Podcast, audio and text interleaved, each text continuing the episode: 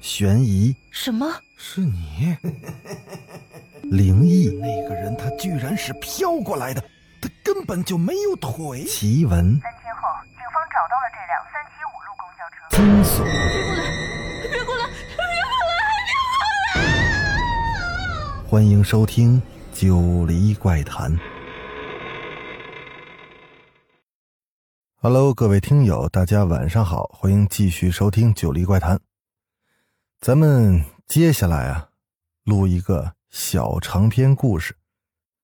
这个故事非常精彩，希望大家能够喜欢。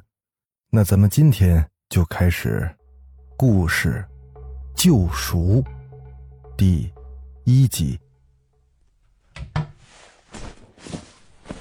林曼收拾好了最后一件行李，伸展了一下有些疲累的四肢。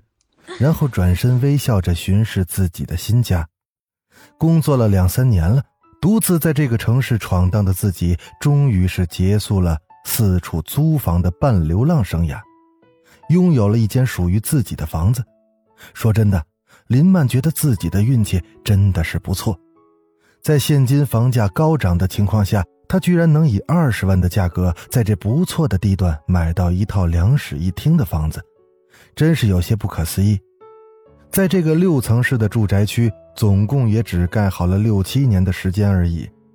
林曼买的房子在这个新村十三号的四零一室，虽然房子不是新的，但原来的房主也没有常住过，所有的设备装潢都还很新。总之啊，他是捡了个大便宜。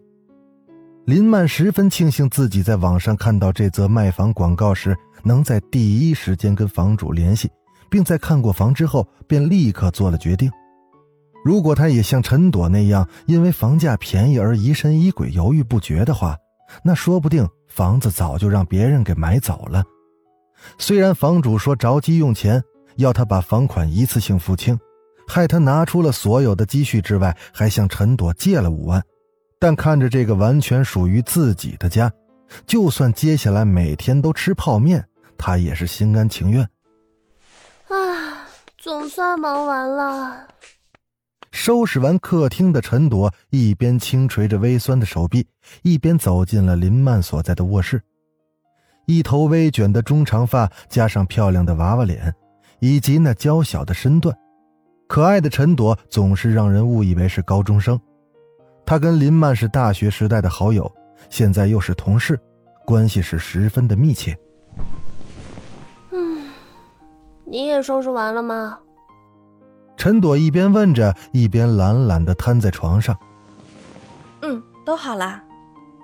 林曼也在床上坐下，跟陈朵的美不相同，长发及腰的林曼属于那种带有古典韵味的温婉美人，不算十分亮眼，但是非常的柔美。嗯，真不敢想象，你连考虑都不考虑就把这房子给买下来了。这么好的房子只卖二十万，我要不先下手为强，还不让别人给抢先了？就因为这房子很好，却卖的这么便宜，所以才让人不放心啊，没理由的嘛。好了啦，陈朵有些激动的从床上坐了起来。林曼装出了小媳妇的可怜样，目光幽怨的望着陈朵。别疑神疑鬼的啦，我总算是有家了，你该为我高兴呢，请我吃晚饭吧。哼，吸血鬼呀，哪有这样的呀？骗人家来给你搬家，还要人家请你吃饭，好过分啊！嗯，没办法呀，人家的积蓄都用来买房子了，你不请我吃饭，难道要我沿街乞讨不成吗？哼。你怎么可以这么狠心呀？说完啊，做作的往床上这么一扑，就学起了林黛玉来了。唉，好了啦。陈朵是受不了的，翻了个白眼儿。她总觉得这个林曼啊，不去演戏实在是浪费了。又来这一套，无人说还不行吗？请你吃饭了。其实就算林曼不说，他也打算这么做的。谁让他们是最好的朋友呢？我要吃海鲜。你抢劫呀！白吃的人还想要提要求，不要太过分哦。我做主，两碗光面吃到你撑。说着，将林曼就从床上拖起来，替他拿好了钥匙，推着他就往外走。加两块排骨，两个荷包蛋。林曼像是没有骨头似的，任由陈朵这么推着，并懒洋洋的讨价还价。要不要加点巴豆啊？陈朵拿好了钱包，总算是把那个女人推到了门口。那不用了，要求太多，人家会不好意思的啦。林曼继续与陈朵调笑着，并且打开了房门。这时，一股阴冷的风在林曼打开房门的那一瞬间，向他迎面扑来，冰冷而带着一些不安的气息，让他竟然无法再向前跨出一步。就这样，他呆立在原地，无法动弹。一种前所未有的战栗与寒气从他的腰椎处升至四肢，头皮也是一阵发麻，全身的汗毛也顿时的竖起。这就是毛骨悚然的感觉吗？林曼的大脑突然冒出这句话来，这种如坠冰窟的感觉，没有比“毛骨悚然”这个词更能贴切的表现出来了。只是没有经历过这种感觉的人是无法体会这个词所包含的恐惧的。但在这一刻，林曼却莫名其妙的有了这种经历。林曼，你怎么了？跟在身后的陈朵不明白林曼突然沉默的停下脚步，她忍不住去拉他。你你的手怎么这么冰啊？林曼，你不舒服吗？天哪！你的脸色也好难看啊！陈朵伸手摸了摸林曼的额头，触摸到的也是一片冰冷，而她的双眼则直直的望着对面的四零二室。那看上去有些陈旧的暗红色的大门，以及锈迹斑斑的铁门，总是让人有一种不舒服的感觉。陈朵之前听林曼说过，这个房主说呀。四零二室是没人住的，空了好几年了。但此刻那门上的猫眼儿，却让陈朵有一种强烈的被窥视的感觉，这让他忍不住也打了个冷战。林曼，林曼！陈朵大叫了一声，并用力的摇着林曼的肩膀。林曼眨了眨眼，终于是有了反应。他转头看向一脸担忧的陈朵。还故作轻松的笑着。啊啊！你干嘛叫那么大声呀？我又没聋呢。你没事吧？没事啊。怎么啦？不能让陈朵知道他刚才的感觉，不然他又要大叫了。你刚才好怪呀，一直盯着对门看，叫你你也不理人家。陈朵不安的抚着胸口，一想起林曼刚才那样子。就有种说不出的害怕，跟诡异。啊，可能是一时闪神了，没什么。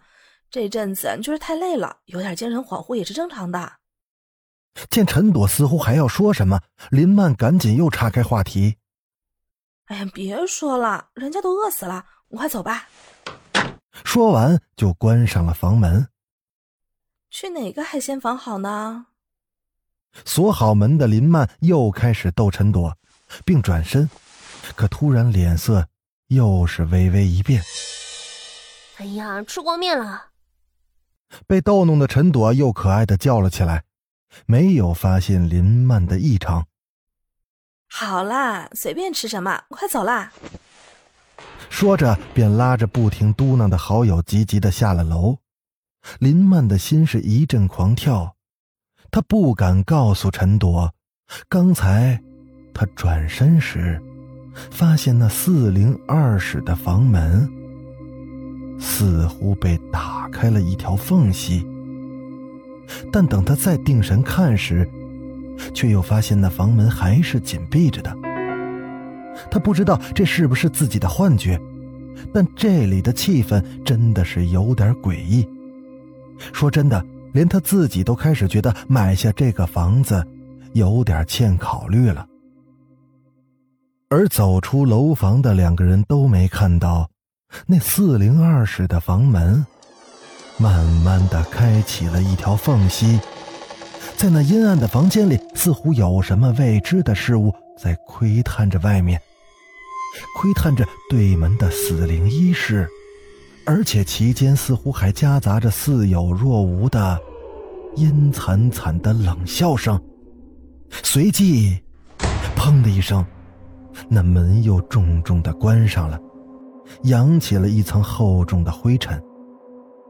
而此刻走在路上的林曼突然打了个寒战，一股强烈的不安和恐惧令他忍不住回头望向了四零一室的窗口。虽然那里什么都没有。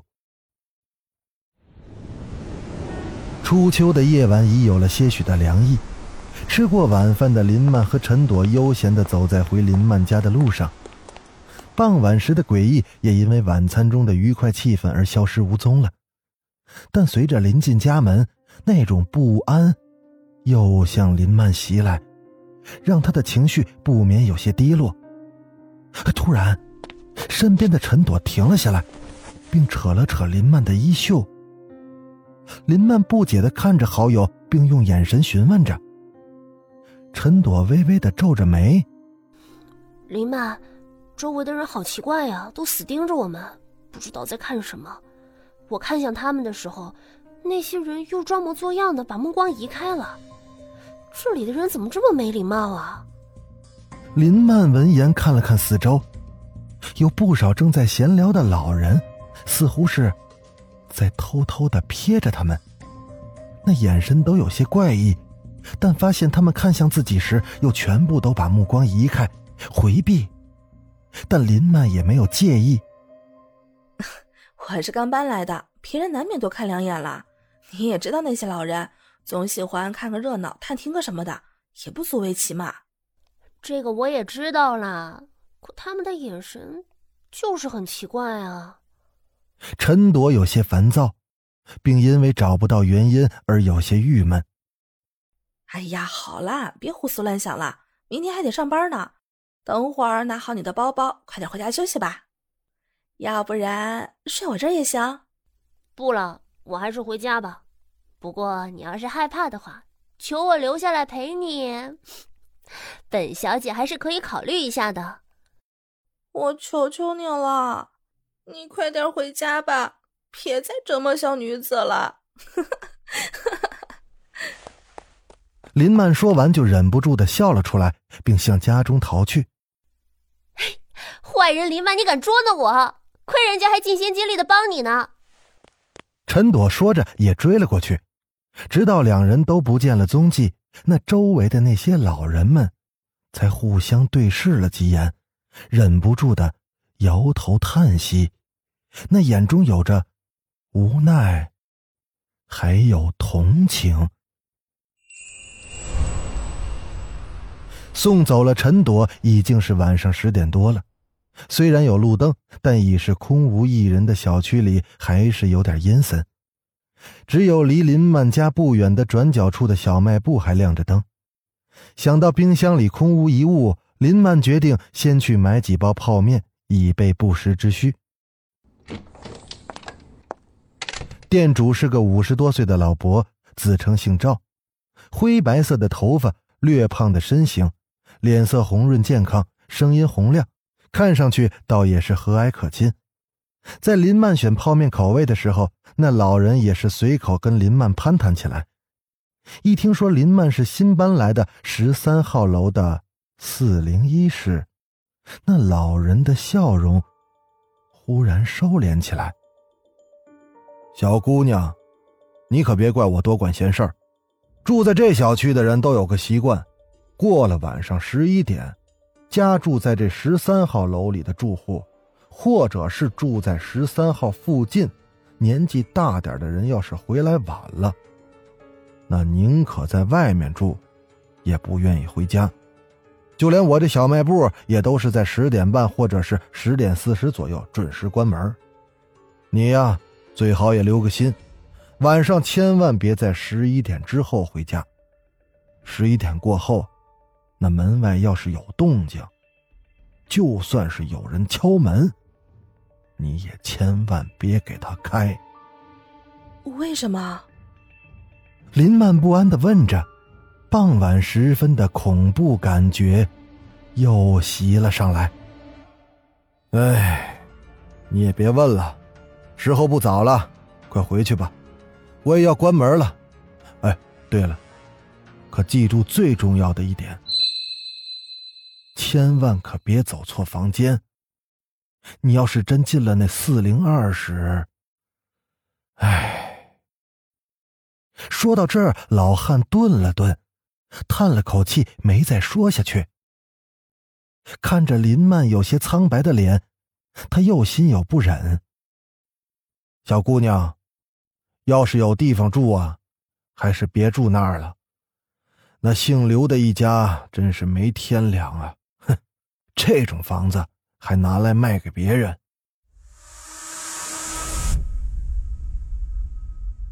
林曼的脸色苍白的拎着几袋泡面。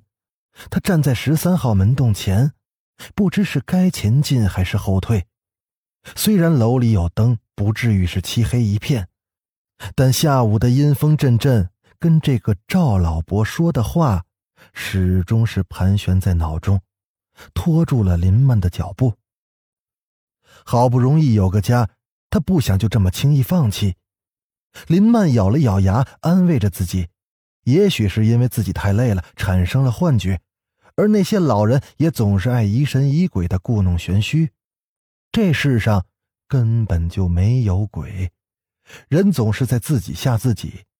晚上跟陈朵回来，还有送她回家时，也没什么怪事发生。他只是这几天累坏了而已。而且那个赵老伯的话也很矛盾，他怎么可能错走到四零二去呢？难道自己的家还能认错吗？何况他又没有钥匙。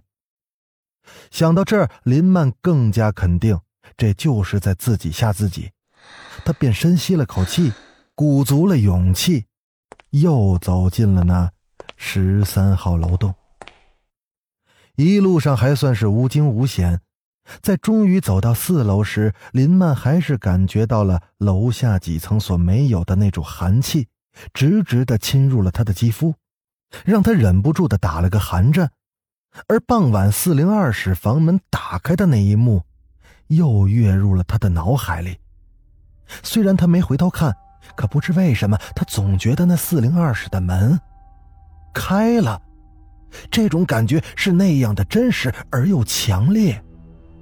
在这空无一人的楼道里，气氛压抑、恐怖而又安静的，令他想尖叫。但他此时唯一能做的就是快点打开房门，躲回家里。好不容易颤抖着双手打开了房门，他连回头的勇气都没有了，也顾不上铁门锁没锁，就关上了大门。随着门砰的一声关上，林曼有一种刚跑完一千五百米一般的虚脱，他抚着狂跳的心脏，滑坐在了地上。那冷汗伴随着止不住的泪水一起流了下来。刚才在门外有着一种强烈的存在感，让他惊恐万分的不敢回头。也幸好他没回头，不然，他就会看见一只苍白而泛青的指甲尖长的女人的手。从那四零二室微开的门缝里，缓缓的伸了出来，而那个手的目标，显然就是林曼。好了，咱们今天先讲到这儿。我是主播九黎香柳，咱们这个故事预计十集之内讲完，而且每集的时长都不短。希望大家能喜欢。好，那咱们就下集《九黎怪谈》再见。